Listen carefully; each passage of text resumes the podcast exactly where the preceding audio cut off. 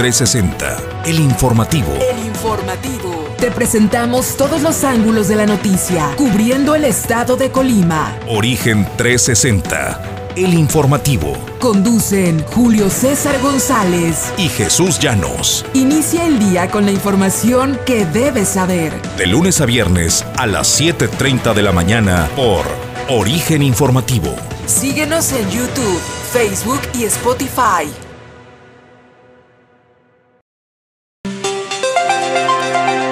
Esto es Origen 360, el informativo. Recorremos el estado de Colima, desde las cálidas aguas del Pacífico hasta los imponentes volcanes, para presentarte la información que debes conocer. Bienvenidos a Origen 360, el informativo.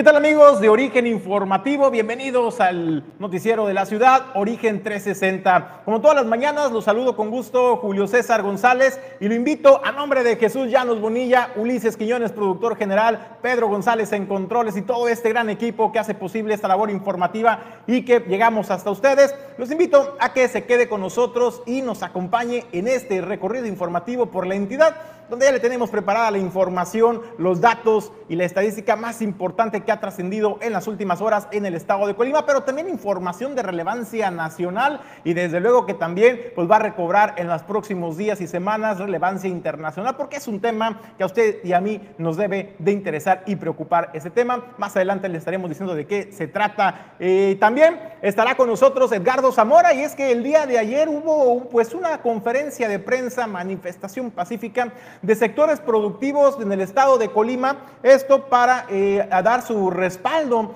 a la reforma eléctrica que plantea, pues desde luego hay que decirlo con sus nombres, porque así es el presidente de la República, Andrés Manuel López Obrador, y bueno, eh, tienen una serie de acciones contempladas para los próximos días y semanas previo a la discusión en el Congreso sobre esta reforma, y de esto le estaremos hablando con Edgardo Zamora. También eh, información interesante porque pues también los habitantes de la zona alta, particularmente de Francisco Villa y Jalipa, pues siguen padeciendo los problemas del servicio de transporte público. Imagínese usted si en las brisas, zona conurbada, zona, zona eh, urbana, eh, las personas esperan hasta 40 minutos. Imagínense cómo les va a los habitantes de la zona alta. Le estaremos también presentando esta información. Hoy es ya viernes, viernes 18 de febrero. Y esta es la información. Comenzamos, no sin antes ir y darle las gracias a todos nuestros anunciantes, nuestros patrocinadores que hacen posible el que nosotros lleguemos hasta ustedes.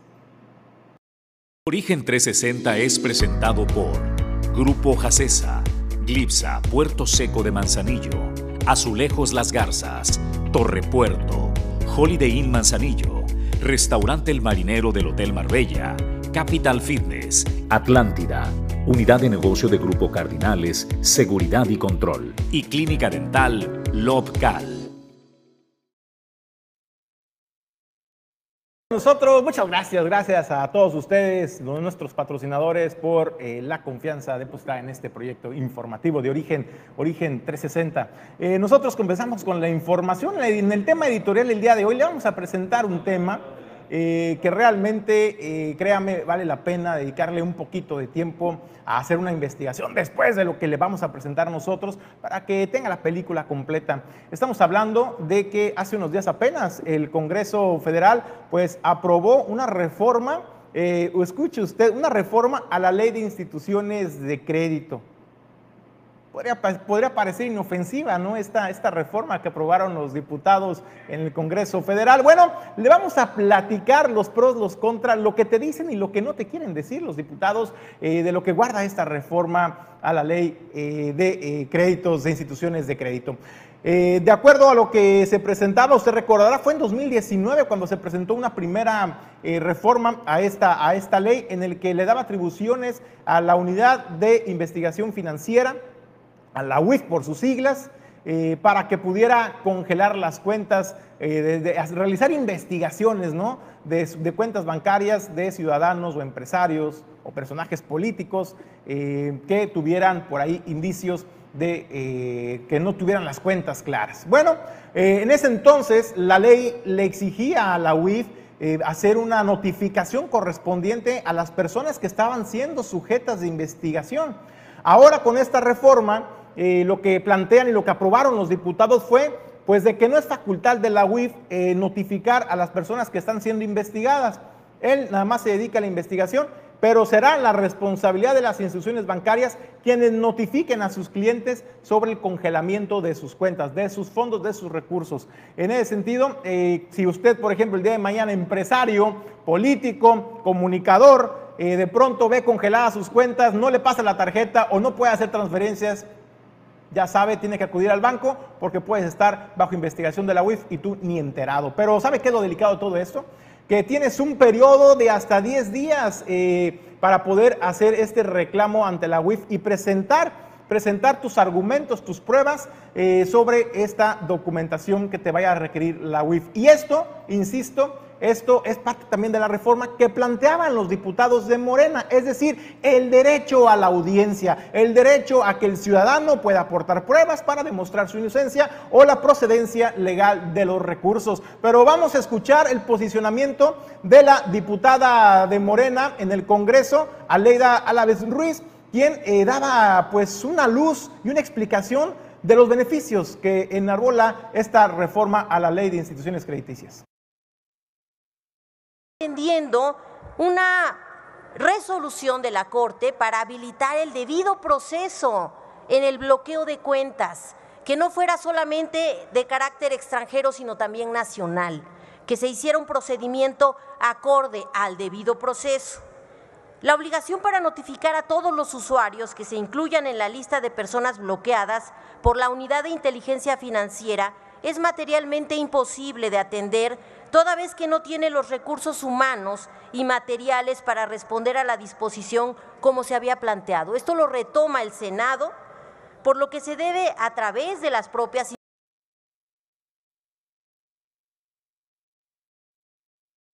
Bueno, pues nosotros continuamos eh, con más información. Le comento, esto es lo que comentaba la diputada de Morena y explicaba los beneficios, los pros de esta reforma y de cómo eh, se le estaría garantizando el derecho de audiencia al ciudadano. Increíble que antes no lo tuvieran. Así nada más la dejo. Pero lo que no te cuentan, lo que no te cuentan los diputados de Morena y los aliados es lo que hay en la otra cara de esta reforma, en las letras chiquitas de la reforma, de esta eh, reforma que se hizo a la ley de instituciones crediticias.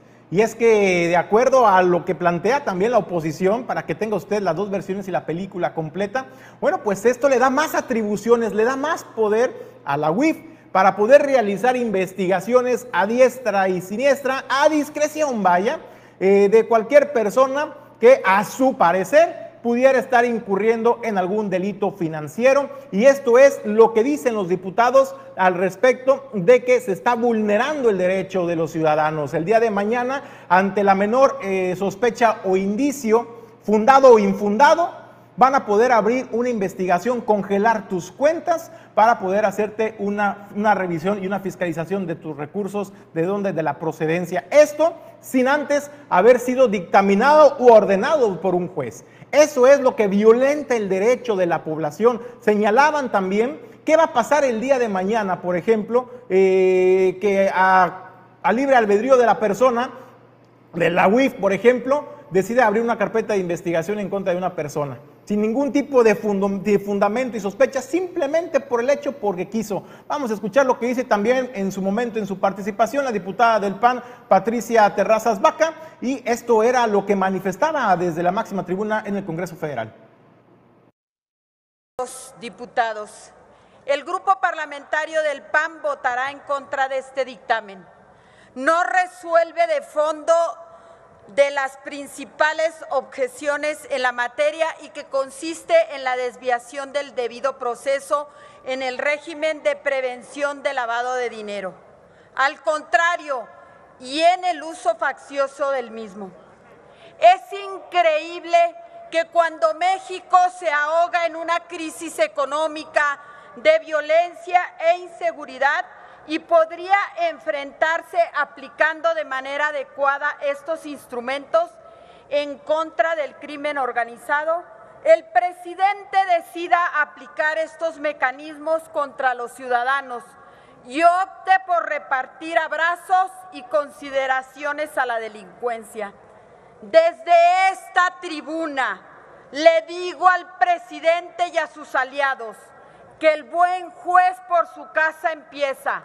Tendría que hacerlas bueno, es lo que le comentaba. ¿Qué va a pasar el día de mañana? Si ya lo vivimos hace unos días, caramba, en esta semana, cuando el presidente de la República, Andrés Manuel López Obrador, instruyó, le mandó, osó mandar una carta para solicitarle al INAI eh, pues transparentar a los ingresos de Carlos Loret de Mola, una persona eh, como usted y como yo, ciudadano, ciudadano normal, eh, pero que el presidente osó para que se le entregaran los datos personales sensibles de un ciudadano. ¿Qué va a pasar el día de mañana cuando el presidente, en lugar de recurrir, por ejemplo, al INAI, recurra, recurra a la UIF? Con los mismos argumentos con los que presentó en la carta al INAI para justificar este intento de intromisión, ¿no? A la privacidad y violación a la privacidad de las personas. Es decir, esta persona está exponiendo o es, piensa diferente, opina diferente, contrario a lo que yo pienso, opino,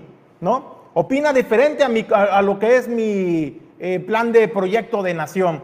Por ello solicito que se le investigue qué va a pasar el día de mañana con todo este poder que se le está entregando a manos llenas a la UIF, este brazo armado del gobierno federal, para que el día de mañana pueda eh, a discreción abrir carpetas de investigación, congelar las cuentas de los ciudadanos. También es importante eh, aclarar dos cosas. Una cosa es la congelación de cuentas y otra cosa es el bloqueo de personas. Ese es otro punto que tocaron los, legisladores del Partido Acción Nacional desde la máxima tribuna porque explicaban una cosa es el bloqueo de personas. El bloqueo de personas es cuando la institución financiera dice, ¿sabes qué? Prácticamente no eres persona no grata, llévate tus recursos, aquí no los queremos, pero el bloqueo de las cuentas es otra cosa, es el congelamiento de tus recursos. Entonces, eh, eso es lo que plantean los diputados en el Congreso y esta es la otra cara de la reforma, las letras chiquitas que los diputados de Morena pues no te quieren contar. Aquí te lo decimos nosotros. Desde luego, es importante conocer tu opinión al respecto eh, sobre este tema. Los invitamos a que nos dejes tus comentarios en Origen 360. Nosotros tenemos productor. Nosotros vamos a más información. Eh, le comento, pues en unos minutos tendremos en entrevista telefónica a la presidenta de la Asociación Mexicana de Apoyo a Niños con Cáncer, AMANC, y es que la verdad tenemos muy, muy, muy buenas noticias porque esta semana acaban de recibir un terreno eh, en donación y esto les va a permitir pues crecer su patrimonio y brindar una mejor atención a los pequeñitos, a estos pequeños guerreros que enfrentan esta batalla contra el cáncer. Pero esta, esta entrevista la tendremos en unos minutos. Nosotros vamos, vamos a más información. Bueno, pues le comento, eh, le presentaba hace unos momentos eh, la creación de este Frente Nacional de la Defensa de la Reforma Eléctrica. El día de ayer, en las afueras del Congreso del Estado, en la capital del Estado, eh, se pusieron, se manifestaron diversas agrupaciones, particularmente del sector productivo campesino, para manifestar el respaldo a la reforma eléctrica que plantea el presidente Andrés Manuel López Obrador. ¿De qué va esta reforma? ¿Cuáles son los beneficios que obtendríamos los ciudadanos, pero también ese sector campesino? Bueno, pues Edgardo Zamora nos presenta la información. Hoy es viernes, les deseo un excelente día a todo el equipo de Origen Informativo y vamos con la información de este día. Dar a conocer que fue conformada la representación Colima del Frente Nacional en defensa de la reforma eléctrica, cuyos integrantes realizaron un pronunciamiento y el plan de acción a seguir en los próximos días, en los que se incluyen movilizaciones y plantones previos al análisis de dicha reforma en el Congreso Federal. Esta representación fue dada a conocer por integrantes de las agrupaciones y organizaciones como Morena, de la Coordinadora Socialista Revolucionaria, Productores Unidos por Colima, Frente de Defensa del Maíz, Consejo Indígena por la Defensa del Territorio de Zacualpan, Movimiento de Transformación de Izquierda y la Unión Local de Productores de Caña de Azúcar del Ingenio de Quesería. Esta movilización se suma a 28 que se realizan a nivel nacional. De acuerdo a la dirigente de Morena Colima, encabezada por Dulce Huerta, informó que la iniciativa que presentó el presidente de México, Andrés Manuel López Obrador, que pretende modificar diversos artículos de la Constitución. Busca recuperar la soberanía energética, defender los intereses de los usuarios, de la industria energética nacional, garantizar la exploración y explotación de litio y revertir el desmantelamiento de este importante sector. El Frente es hoy la herramienta popular para recuperar la soberanía energética en materia de electricidad. La iniciativa que el presidente López Obrador presentó al Congreso de la Unión busca reformar los artículos 25, 27 y 28 de la Constitución Política de los Estados Unidos Mexicanos para colocar el interés público, social y colectivo sobre el interés privado y extranjero. Tiene como principal objetivo recuperar la soberanía energética, defender los intereses de las y los usuarios de la electricidad, garantizar la exploración y explotación del litio, entre otros minerales estratégicos, como punto de partida para una futura industrialización, y revertir el desmantelamiento de la industria energética nacional impulsado durante décadas por los gobiernos neoliberales y profundizado con la reforma del expresidente Peña Nieto. Dentro del plan de acción previsto en defensa de la reforma eléctrica se encuentran el realizar una movilización nacional en cada entidad del país, exigir a los diputados de derecha, vía redes sociales, que no traicionen al pueblo y voten a favor de la reforma eléctrica, y por último, realizar un plantón en la Cámara de Diputados los días que se discuta esta reforma eléctrica. Así que la información, escuchemos un poquito más tarde con más noticias.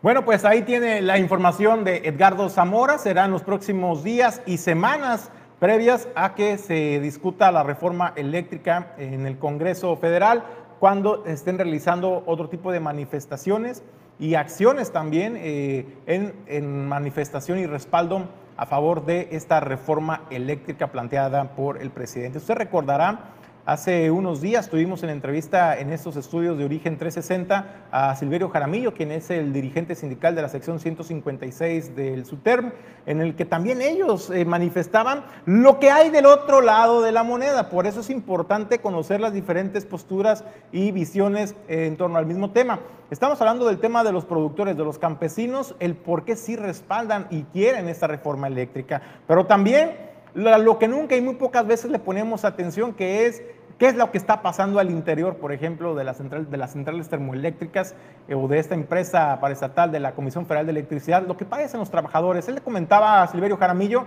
que con la reforma anterior del presidente, que más mejor, mejor dicho, se concretó en la administración de Enrique Peña Nieto porque esto empezó desde Felipe Calderón Hinojosa, hay que recordarlo. Sin embargo, pues eh, se concretó, se terminó de concretar en la administración federal de Enrique Peña Nieto. Lo que comentaba Silverio Jaramillo era de que se vio vulnerada la capacidad de producción energética, de energía eléctrica de eh, la Comisión Federal y que se le dio a manos llenas estos contratos a empresas particulares para que ellos producieran también su propia electricidad, electricidad que después era comprada por la Comisión Federal de Electricidad para eh, poder eh, distribuirla al resto de la población. En ese sentido, señalaba el trabajador de la central termoeléctrica que se había vulnerado esta autonomía de la Comisión Federal y que ahora con esta reforma eléctrica lo que se busca es pues recuperar esa rectoría y que también sea una empresa más competitiva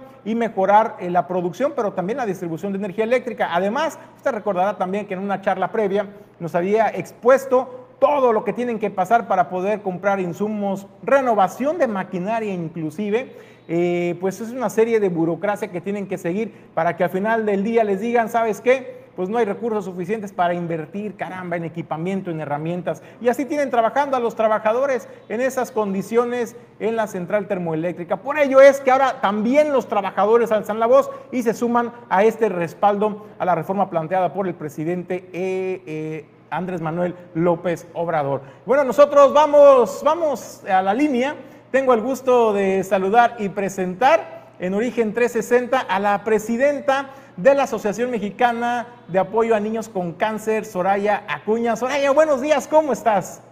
Hola Julio, muy bien, muy buenos días, muy contenta. Buenos días a todos en esta mañana por allá en Manzanillo. Con, con el audio, no sé, Sí, se está escuchando. Ahí te escuchamos. Soraya, una disculpa. No, no te preocupes. Oye, siempre es un gusto platicar contigo, Soraya, porque eh, siempre nos traes proyectos, propuestas, siempre algo que positivo que informarle a la población. A ver, en esta semana pasó algo muy bonito, la verdad, y me da mucha, muy, muy, muy, muy eh, mucha alegría. Y de hecho, te adelanto, pues es lo bonito de la semana, Soraya. También las notas buenas, las noticias buenas cuentan y dicen mucho, y más en esta época que lo requerimos. Recibieron un terreno en donación. Platícanos. Así es, Julio. Fíjate que a lo largo de, pues, de nuestro caminar, ¿no? Hemos estado siempre eh, tratando de complementar ese acompañamiento integral que brindamos y nos faltaba ese, ese paso, ¿no? El poder otorgar un espacio eh, los, eh, que viene siendo, pues, la Casa Amán, un, un lugar donde nosotros brindemos ese descanso a los papás, a los niños que van de Manzanillo, dónde poderlos hospedar mientras reciben su tratamiento. Y efectivamente, bueno, el día 15, que fue el Día Internacional de la Lucha contra el Cáncer Infantil, eh, a través del Ayuntamiento de Colima, eh, eh, su titular, la señora Margarita Moreno, pues bueno, nos donaron este predio justamente a 250 metros del, del hospital, cosa que pues nos da muchísimo, muchísimo gusto y yo decía, pues los tiempos de Dios son perfectos, tanto tiempo estarlo buscando.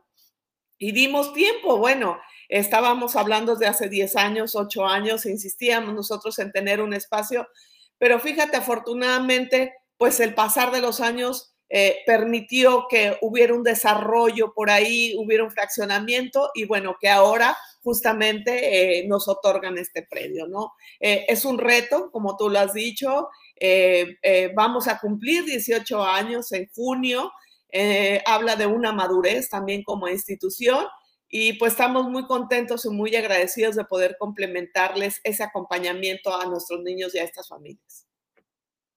¿Qué va a contener esta casa AMANC? Eh, sabemos que ustedes atienden a muchos pequeñitos, no solamente de la zona metropolitana, sino incluso de los municipios de Tecomán, de Armería, de Manzanillo, pero además muchos chavitos, hay que decirlo, de Michoacán y de Jalisco, que no tienen los recursos y que pues tienen que hacer este traslado, el pago de hospedaje, a lo mejor el papá, la mamá, eh, tiene que pasar por una situación bien complicada para poder dar ese acompañamiento en el tratamiento. Platícanos, ¿qué va a contener esta, esta, esta casa AMANC en la capital del estado? Mira, nosotros estamos proyectando una casa eh, con 10 habitaciones eh, donde nosotros podamos brindarles este descanso. Y como tú lo mencionabas, ¿no? Estas, estas familias de Jalisco y Michoacán que llegan y finalmente, pues eh, eh, las condiciones que tienen ellos, pues lamentablemente son nulas ante eso. Tenemos niños de esas cercanías que terminan cambiando su domicilio a Colima justamente porque pues el ir y el regresar a casa se les complica, ¿no? Y simplemente los niños, aunque sean de Colima, los papás quieren estar cerca de sus hijos. El poderte atravesar a tomar un descanso, darte una ducha, un alimento, ¿no? Y decir, bueno, estoy enfrente del, del hospital donde está mi hijo. Y, eh, esto también nos, a nosotros nos va a permitir enlazar eh, las acciones con un área de usos múltiples donde nosotros podamos decirle a papá y a mamá, eh, pues eh, clases de nutrición o clases este, de, de, cosas, mm, no sé, manuales, costura o algo que a ellos en algún momento también les pueda ayudar en estos tallercitos a tener este, otra, otro tipo de, de, acción y a final de, y, otro tipo de ingreso, no es un taller de cocina y que a final de cuentas, bueno, también se traduce en una cuestión emocional. Entonces, el proyecto es grande, lo hemos vivido ya en experiencia con otras AMAN. Eh, los niños de Colima que se tratan en la Ciudad de México y que llegan a la casa AMAN en la Ciudad de México, pues tienen esa experiencia y saben también de qué estamos hablando. Entonces, sí estamos muy contentos. Evidentemente es algo que se va a hacer ¿Con qué recursos? Bueno, hay asociaciones filantrópicas que te proporcionan recursos para este tipo de, acciones debidamente etiquetados y también sumándonos, ¿no? Toda la sociedad civil, eh, las empresas públicas, privadas que se quieran eh, sumar, bueno, pues encantados. Es una casa que va a ser de todos. Soraya, ¿cuántos pequeñitos atiende actualmente AMANC? Eh, ¿Cuántos son del Estado? ¿Cuántos vienen de estos municipios vecinos? Eh, entiendo que hay un plazo también, tú lo comentaste, ahora hay que trabajar para generar los ingresos para poder hacer realidad esta casa AMANC. Eh, ¿Cuánto tiempo tenemos, Soraya, los colimenses para poder levantar esta casa? Mira, nosotros ahorita eh, pues estamos en el proceso de la traslación de dominio, de escriturar este predio, el predio ya está asignado y tú sabes que ese proceso se lleva, bueno, por lo menos un mes y demás.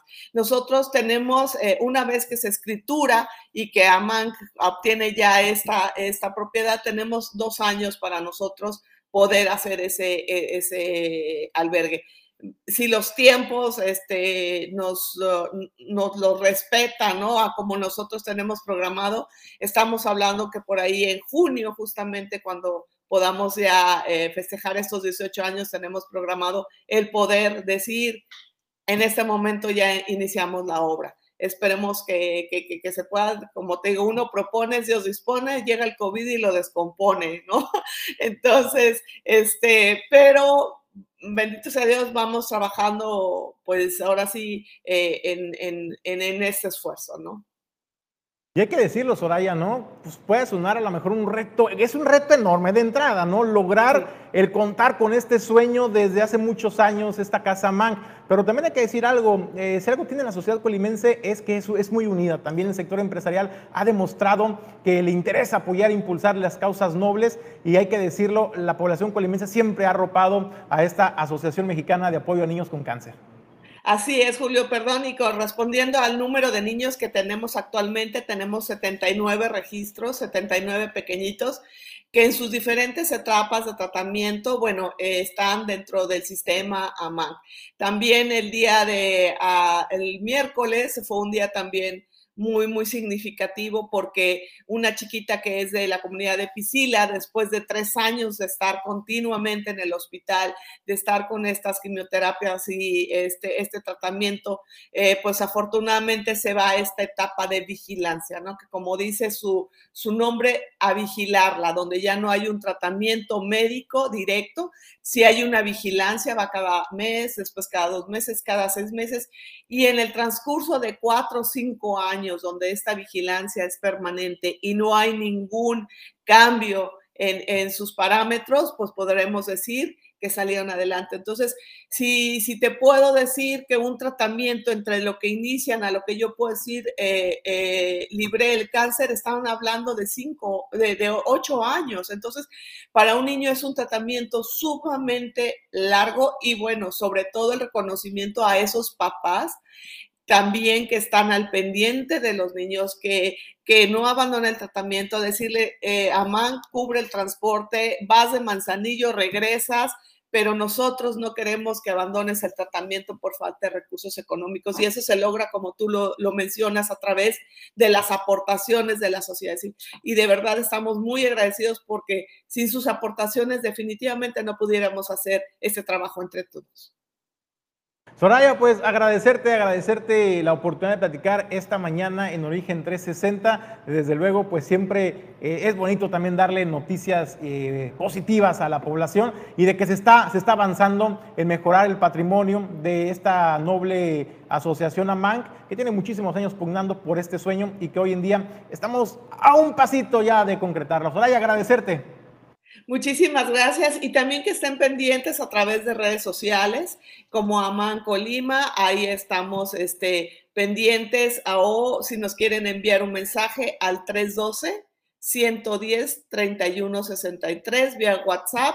Eh, somos una asociación también, si nos quieren canalizar a alguien, si desean alguna orientación, estamos nosotros abiertos, nosotros estamos, eh, bueno, nuestro objetivo es ese, ¿no? ¿Qué, ¿Qué, es lo que tiene, qué es lo que necesita? Y de igual manera, ¿no? Si quieren apoyar con tiempo, con, con este voluntariado, con esta aportación, bueno, pues que se dirijan directamente con un mensajito o a través de redes sociales.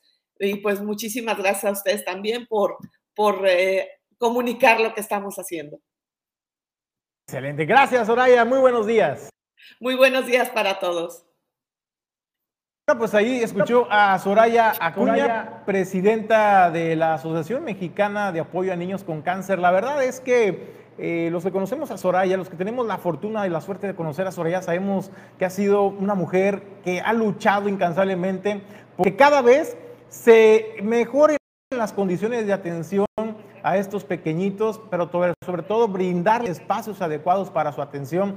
Y la casa Amán era uno de los sueños que tienen desde hace muchos años, pugnando porque se les dieran un terreno para ellos poder eh, construir. Ya escuchó, 10 habitaciones tendrá esta casa Amán, brindará, además de pues eh, dormitorios para las familias de los niños que están recibiendo su tratamiento, pues tendrán otras, otras atenciones, ¿no? Tendrán, podrán darse un baño, podrán este, eh, tener sus alimentos y sobre todo acompañar a sus hijos en este, en este, en este proceso tan largo, como lo decía, hasta ocho años puede durar eh, un pequeñito enfrentando esta enfermedad y es un seguimiento constante que se les tiene que dar. Entonces es importante que nos sumamos, que nos sumemos a las buenas causas. Nosotros vamos a una breve pausa porque hay que agradecerle también a nuestros patrocinadores quienes hacen posible que nosotros lleguemos hasta ustedes.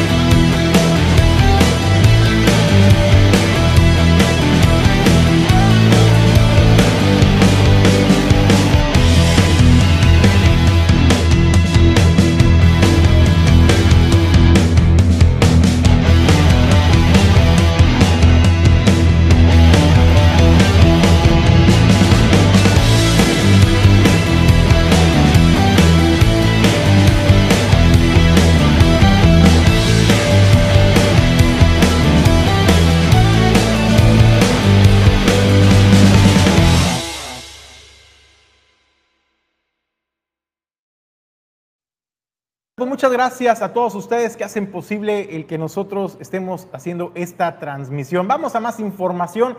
Eh, los que la están pasando mal otra vez son los habitantes de la zona alta en el municipio de Manzanillo, particularmente de las comunidades de Jalipa y de eh, Francisco Villa. Y es que en esta ocasión pues no cuentan con el servicio de transporte público. Platicábamos con algunos líderes sociales de la comunidad de Francisco Villa, Josué Manso Cepeda, señalaba que los choferes del transporte público, pues eh, hay renuencia, hay resistencia por realizar esta ruta, porque pues comentan un trayecto que les tomaba más o menos 25 minutos hacer.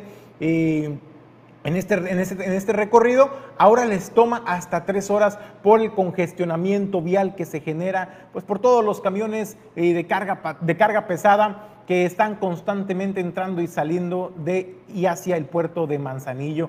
Por ello es que hay resistencia de los transportistas, de los choferes eh, de ingresar a esta ruta y pues han dejado relegados en segundo plano pues eh, el servicio a la población. Así lo comentaba Josué Manso Cepeda y esto era lo que comentaba para Origen 360.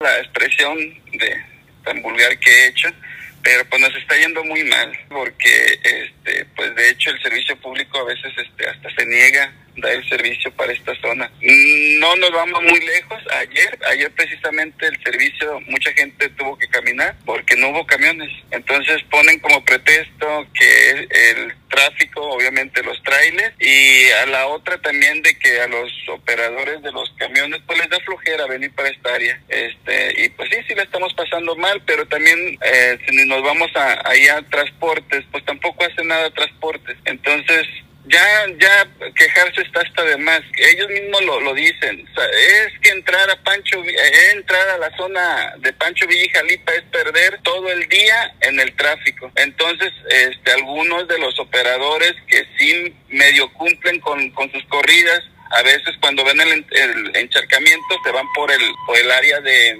del callejón, pero también cuando está invadido el callejón por, por los trailers, pueden a quejarse los señores y en, y, en, y en sí tienen razón, pues, tienen razón porque imagínate si ellos perder todo el día en una sola, en una sola corrida debido al tráfico, pero también qué podemos hacer, a la gente se le tiene que dar este pues el servicio. Mira, anteriormente, este, cuando estaba la carretera bien, que no había tanto tráfico, en 15 minutos, media hora recorría lo que es Jalipa, Pancho Villa, centro de Manzanillo. Ahorita se llevan hasta tres horas. Nada más para que te des una idea. Si es que bien les da, si no, duran todo el día prácticamente ahí parados los, los, los camiones. Pues caminando, caminando. De hecho, la gente donde se desespera que está el carro este, varado ahí por el tráfico, se bajan y caminan. Estamos hablando que caminando del crucero de Mina a Pancho Villa te haces entre media hora a 25 minutos. Entonces mucha gente opta por caminar. Tenemos algunas autoridades sordas que no, no hacen caso a nada y tampoco soluciona nada. Entonces la gente ya, ya dice, pues nos quejamos, nos manifestamos, la autoridad no hace nada. Entonces, ¿qué hacemos? Tomamos las carreteras,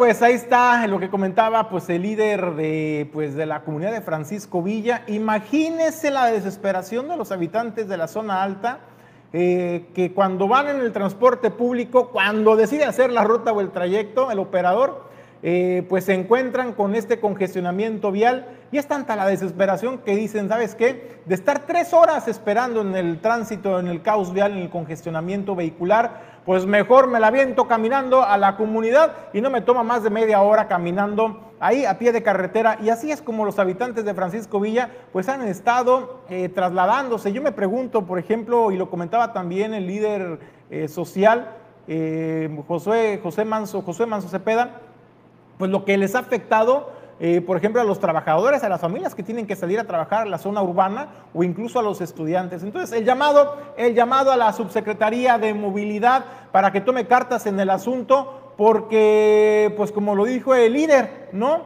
Eh, no escucha, no ve y parece también que no siente y no le importan eh, lo que están padeciendo los habitantes de la zona alta en el puerto de Manzanillo. El llamado a la subsecretaria de movilidad, pues para que atienda este tema pues tan sensible. Siempre la prestación de los servicios públicos es algo que siempre eh, pues preocupa a los ciudadanos. Y en ese sentido, pues ahí está el llamado, porque pues ya escuchó también lo que decía el líder, pues qué es lo que están esperando o qué es lo que quieren que regresemos a las manifestaciones, que regresemos a los bloqueos para hacernos escuchar y que nos puedan prestar servicios dignos. Eso, ese es el reclamo de los habitantes de la zona alta. Y le presentamos aquí la información. Desde luego hacemos el compromiso, lo hicimos con el, el líder vecinal, pues de tratar de tener contacto con la subsecretaria de movilidad para eh, poder platicar sobre este tema. Además, también por el tema de las brisas, que también se lo comentamos precisamente en esta semana. Nosotros vamos a más información y es que le comento eh, pues no solamente en el Instituto Mexicano del Seguro Social y en el Sistema Estatal de Salud se está padeciendo el desabasto de medicamento. También jubilados y pensionados del ISTE están exigiendo y hacen un llamado a las autoridades federales para que garanticen el abasto de medicamentos, pues aseguran cada vez que van a consulta les dicen no hay medicamento, ni siquiera pagándolo ellos por fuera. Entonces hacen este llamado porque están afectando su calidad de vida y desde luego interrumpiendo en algunas ocasiones esos tratamientos de los cuales depende muchas veces pues eh, su salud. Nosotros vamos con la información con Edgardo Zamora. Deseando que tengan un excelente viernes, todo el equipo de Origen Informativo. Vamos con la información que se ha generado en la zona metropolitana de Colima y Villa de Álvarez. Dar a conocer que una situación grave se presenta en el Instituto de Seguridad y Servicios Sociales de los Trabajadores del Estado, el ISTE, en Colima, ya que de acuerdo al presidente de la Asociación de Jubilados, Pensionados y Adultos Mayores, Manuel Godina Velasco, existe un desabasto de medicamentos y no hay médicos especialistas. De esta manera, urgió la intervención de Leticia Delgado Carrillo, técnica de la Comisión de Vigilancia a nivel nacional del ISTE, para solucionar esta problemática que enfrentan. Pues que venga el abasto de medicamentos a la delegación del ISTE. Hay muchos enfermos, la mayoría adultos mayores que están haciendo cola ahí y que llegan con una receta y pues no, no llegó el medicamento, no hay. Entonces esta es otra cosa, una deficiencia grave que también ella puede y debe subsanar para el bien de su tierra y de sus paisanos. Y el, ocupar las plazas que están vacantes. Desde hace seis meses no hay un cardiólogo en la clínica del ISTE. Imagínense nomás que en un hospital que no tiene un cardiólogo, pues estamos perdidos. Y tampoco tienen dermatólogo. Eh, Godina Velasco agregó que las autoridades de salud a nivel federal no han cumplido con el abasto de medicamentos como le habían prometido eh, y además aseguró que se requieren las que se ocupen las plazas vacantes de especialidades como cardiología, dermatología, entre otros. Así también argumentó que ya fue solicitada la intervención a la gobernadora de Colima, Indira Vizcaíno Silva, ante el director general del ISTE, Pedro Centeno, para que corrijan esta situación. Así que la información, muchísimas gracias.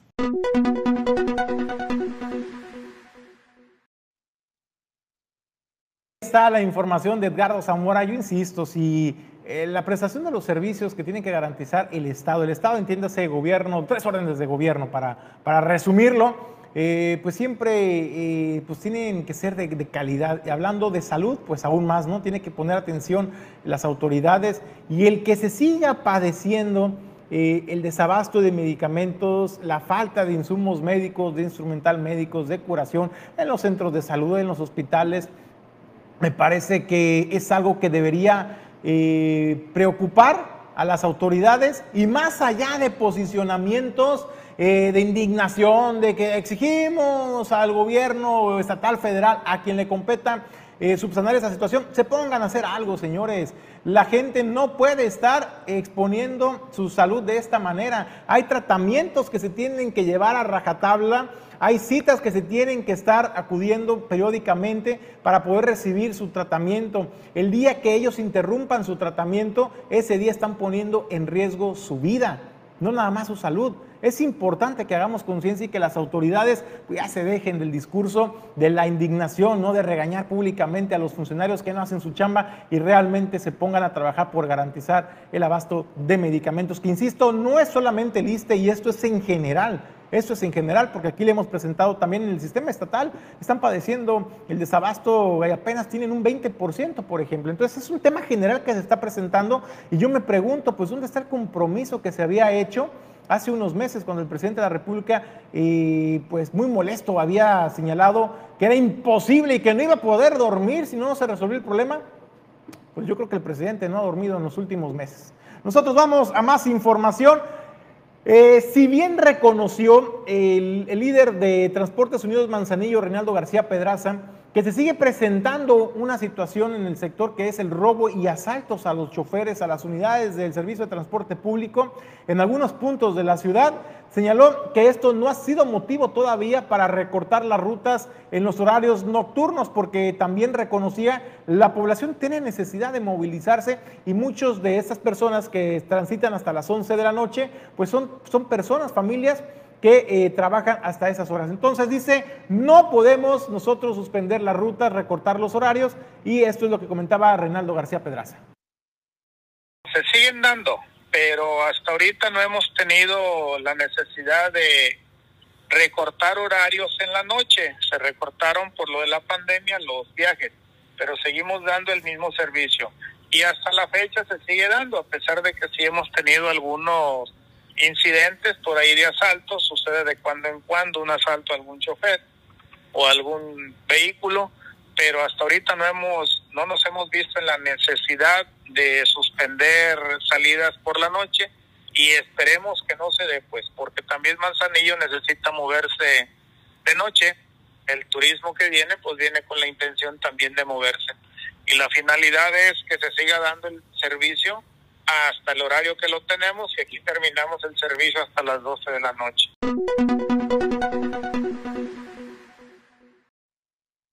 Bueno, pues ahí está, ahí está lo que señalaba Reinaldo García Pedraza, presidente de TUMSA en el puerto de Manzanillo. Nosotros eh, tenemos listo a nuestro corresponsal Lalo, Lalo Pimienta, porque hoy es viernes, hoy es viernes de Lalo Pimienta. y ya sabe, con ese estilo único que tiene Lalo Pimienta de presentar la información, esos detallitos en los barrios, en las colonias, en la vida diaria que a veces se nos pasa eh, por alto, pues Lalo Pimienta tiene bien afinada la mira y nos presenta esta información. En unos minutos más lo tendremos eh, para que eh, nos platique acerca. Él se encuentra en estos momentos en la capital del estado. Vamos a hacer un enlace en unos minutos. Mientras tanto, nosotros le hacemos una invitación. la comunidad portuaria está invitando a este webinar gratuito de terminales portuarias en el puerto de Manzanillo. Usted eh, a toda la comunidad portuaria de Manzanillo y usuarios del puerto como parte de los objetivos de esta comunidad portuaria en establecer la agenda de acciones estratégicas basada en las necesidades y oportunidades del puerto, la ciudad, la conectividad terrestre hasta sus principales destinos y la identificación de mejores prácticas en puertos mexicanos y de otros países proyectar la imagen sólida y homologada del puerto de Manzanillo, presentar el trabajo coordinado y eficiente que realiza la comunidad portuaria como equipo, resaltando la unidad entre ellos. Eh, también, eh, pues este webinar tendrá eh, lugar el lunes 21 de febrero a partir de las 4 de la tarde. Así es que ya sabe para que participe en este webinar. Ahí estaremos compartiendo también el enlace y cómo podrán acceder a través de la plataforma Zoom. Ahí lo puede consultar en nuestras plataformas digitales de Origen 360 y Origen Informativo. Nosotros vamos a más información. Tenemos, tenemos un video sobre eh, esto de la comunidad portuaria. La comunidad portuaria de Manzanillo y usuarios del puerto te invitan al webinar gratuito Terminales Portuarias. Conoce los esquemas de facilitación para la salida expedita de mercancías en el puerto de Manzanillo. Este lunes 21 de febrero a las 4 de la tarde a través de Zoom. Copoma. Todos hacemos la comunidad.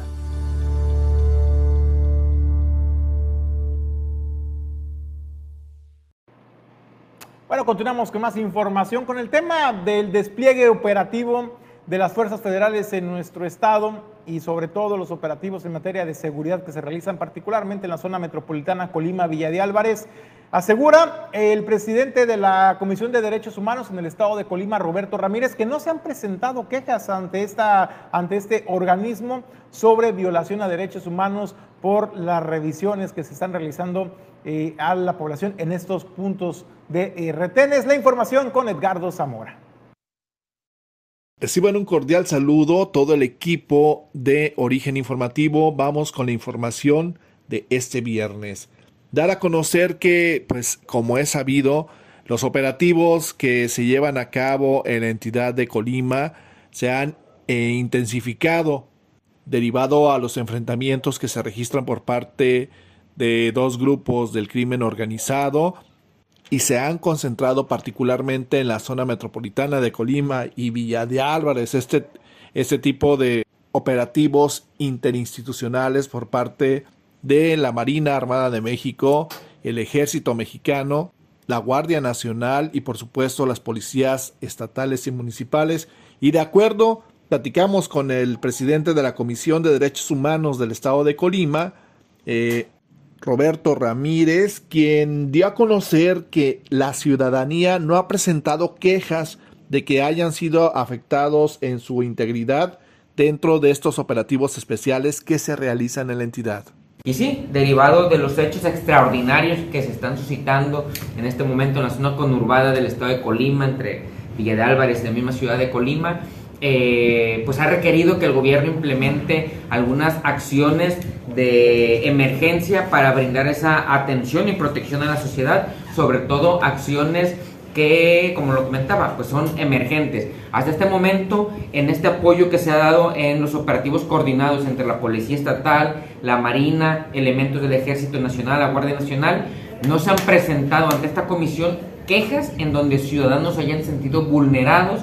Desde luego, son eh, escenas inusuales porque bueno, ya transitas por las ciudades y en diferentes puntos ves eh, muchas patrullas, elementos que se están marcando el alto, que te están pidiendo la revisión, que llevan a cabo la revisión de personas y de vehículos, pero hasta, hasta este momento ninguna persona ha presentado alguna queja en donde haya sentido que transgredieron sus derechos humanos. Roberto Ramírez además añadió que el organismo que representa realiza operativos especiales en los retenes, que efectúan las autoridades eh, estatales y federales e hizo el llamado de manera general tanto a altos mandos como a los elementos operativos que todo su actuar lo sujeten al marco de los derechos humanos, ya que aseguró que si bien la autoridad tiene facultades para llevar a cabo estas revisiones, también es obligación llevarla a cabo eh, siempre respetando la dignidad de todas las personas, siempre y cuando esté sujeto a un protocolo. Hasta aquí la información. Muchas gracias.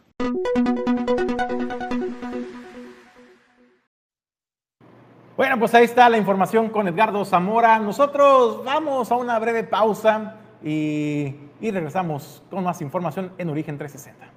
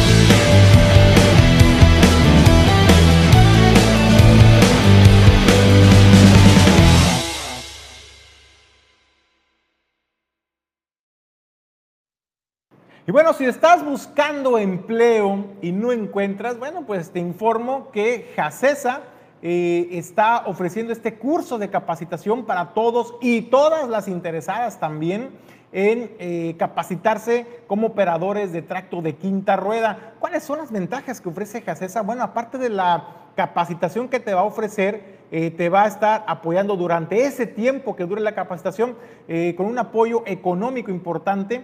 Y después, pues lo mejor es que vas a salir con trabajo, con chamba en una empresa seria como lo es Jacesa. Y también además eh, con la certificación de operador de quinta rueda. Y de esto les vamos a presentar este, este breve video.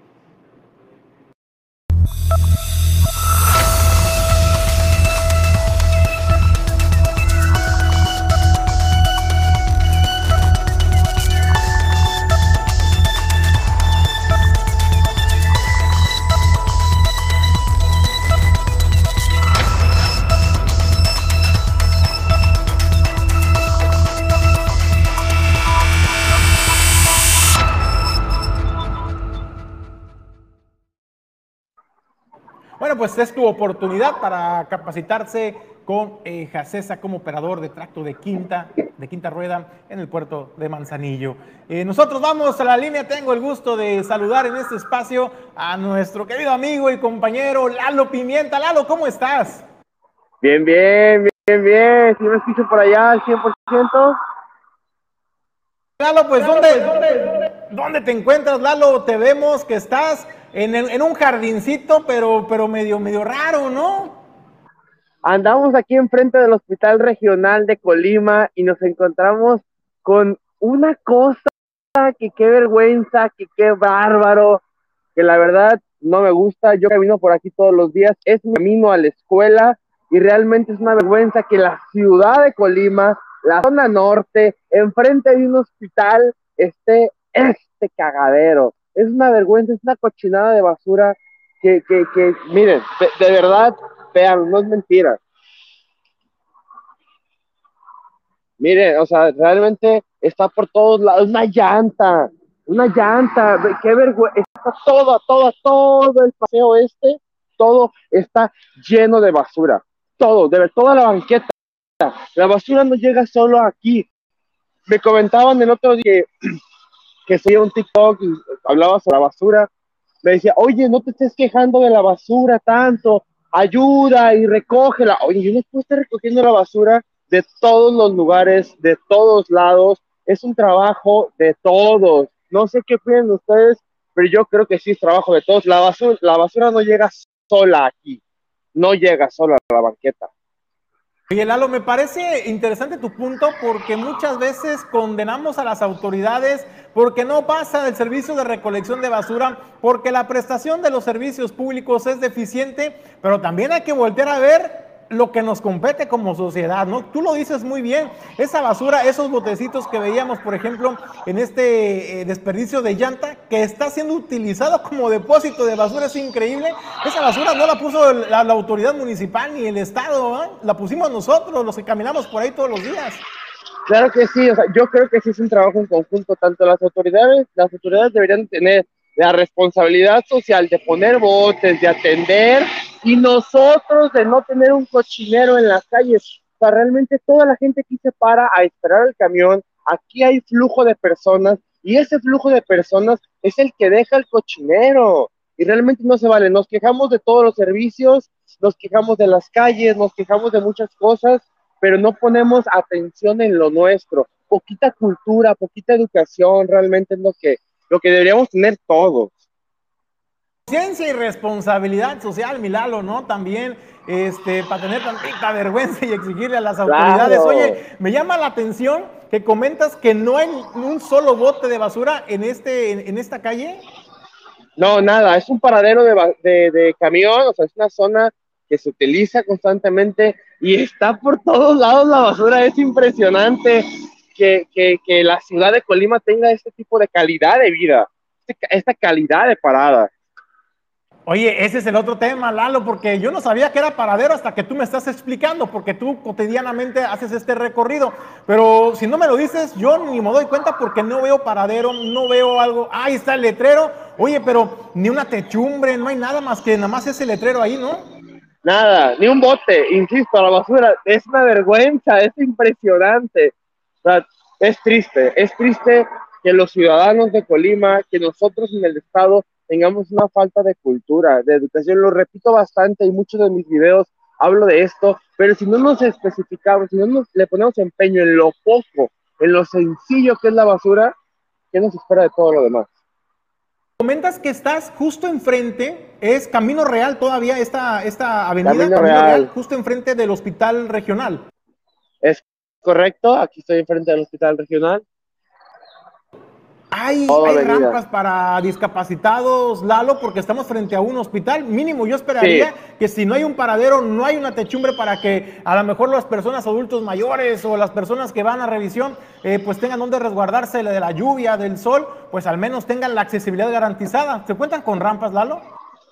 Claro que sí, las rampas y el acceso del cruce peatonal está óptimo. Realmente está aquí un guardia y hace el favor de cruzar Realmente eso sí está, está bien, está bien establecido. Lo del sol y eso realmente sí es pesado porque no hay nada a las 2 de la tarde que uno está aquí esperando el camión, está cañón el sol, las rampas están bien, pero de ahí en fuera hay cositas que reparar. Si nos regresas a la toma, Lalo, de la basura, si la tienes por ahí todavía, bueno, pues está la, la calle, pues me llama la atención que son muchas bolsas y son muchos botecitos como de jugos, de refrescos y de aguas, pues precisamente porque la gente se quiere refrescar al no tener una donde resguardarse del, sol, ¿no? Entonces, pues ahí está el llamado a las autoridades que nos pongan un botecito y yo confío y estoy seguro, Lalo, que una vez que tengamos un bote de basura en esa parada de camiones se va a poder mantener este espacio limpio. Claro, yo es que sí. Y también nosotros ser responsables y por favor depositarla en el bote también, si lo vemos por ahí. Cuidarlo, porque también nos van a decir las autoridades, es que les ponemos botes de basura y se los roban. Y es cierto, el manzanillo pasó. Entonces, hay que tener una corresponsabilidad, yo creo. Lalo, pues gracias, gracias. Y desde luego me quedo con, tu comentario final. Oye, caramba, estamos pidiendo botes, pero los ponen y es que se los roban. Híjole, qué bárbaro. Nos hace falta mucho trabajar como sociedad, mi Lalo. Muchísimas gracias por el informativo del estudio. Saludos, recordar redes sociales, por favor. Hay que estar activos aquí, hay que estar al 100% con los comentarios, déjenos su mensaje en origen y con el mío, Lalo Pimienta, Lalo.pimienta, Instagram, claro que sí. Mira, te mando un abrazo extraordinario fin de semana y claro, ahí te vamos a estar siguiendo. Buen fin. Reporte de nuestro compañero Lalo Pimienta, eh, pues tiene razón, caramba, ¿no? Estamos denunciando y quejándonos de que eh, pues no hay botes de basura, pero dice la autoridad, es que se los hemos puesto, pero se los roban, caramba, o sea, entonces, pues sí, también conciencia, yo lo decía hace un momento y lo decía Lalo Pimienta muy acertadamente en su participación, no todo es responsabilidad de las autoridades, es más, gran parte del trabajo que se tiene que hacer allá afuera es de los ciudadanos, ¿eh? Entonces, pues el llamado a la corresponsabilidad y también pues hacer un poquito más, más cívicos. Nosotros vamos eh, a más información.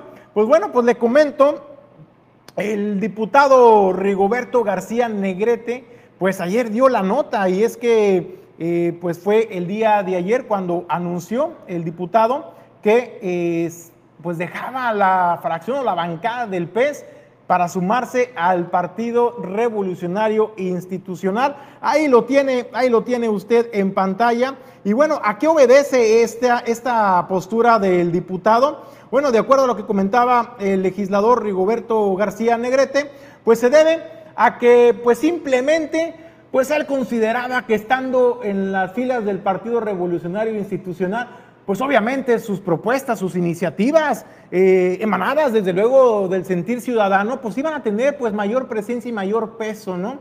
En que se pudieran llevar a cabo. Y fue por eso pues que decidió brincar del partido Encuentro eh, Solidario al Partido Revolucionario Institucional. Pues desde luego, pues nos hicieron esperar los comentarios, ¿no? Pues ya se lo sabe usted. En México, pues ya eso del chapulineo, de pintarse de un color y otro, pues no es bien visto y se pierde credibilidad. Al final de cuentas, el legislador eh, Rigoberto García, pues fue votado, fue electo por unas siglas y la gente esperaría que se mantuviera ahí bien, pero a final de cuentas me parece pues que esa, esa moral política y de ideales políticos pues está muy ligerita últimamente, ¿no? Entre los eh, políticos de nuestro país. Y bueno, pues con esto, con esto nos despedimos, no sin antes decirle, pues lo obligado de la semana, qué fue lo bueno, lo malo y lo feo de la semana. Empezamos con lo bueno, qué bárbaro, qué bonito. Yo me quedo con esta nota eh, que nos dio la presidenta de la Asociación Mexicana de Apoyo a Niños con Cáncer, Amán Soraya Cuña.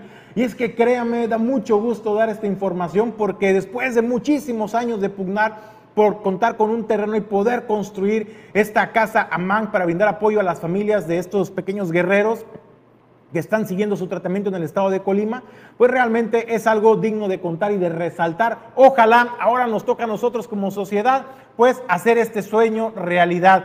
Pues ahí está lo bueno, lo bonito diría yo de la semana, lo malo, caramba, pues lo malo se lo llevó pues el síndico, el síndico del ayuntamiento de eh, Villa de Álvarez, Dolores, vamos a decirle Dolores porque se apellida Dolores, pero pues qué dolor se convirtió al declarar en conferencia de prensa y pedirle a la gente, recomendarle a los villalvarenses pues que no salieran de sus domicilios, que se quedaran encerrados, pues porque afuera está muy fea la inseguridad.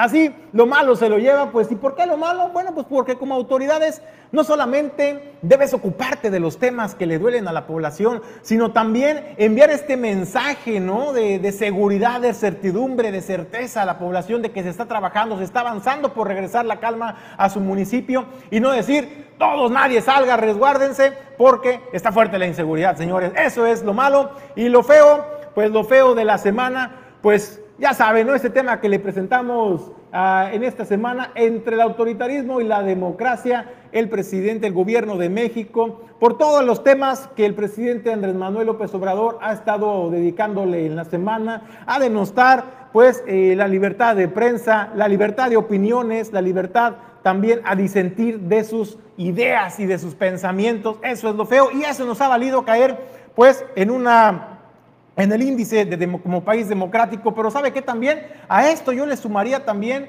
eh, pues la editorial que le dimos a conocer el día de hoy viernes, donde pues la UIF pues literalmente se está armando hasta los dientes para convertirse literalmente en el brazo armado del gobierno federal. Y esto también se suma a lo feo de la semana. Con eso nos despedimos, no sin antes agradecerle el habernos acompañado a nombre de Jesús Llanos Bonilla, Ulises Quiñones, productor general, y también eh, Pedro González en controles. Le deseamos que tenga un extraordinario fin de semana.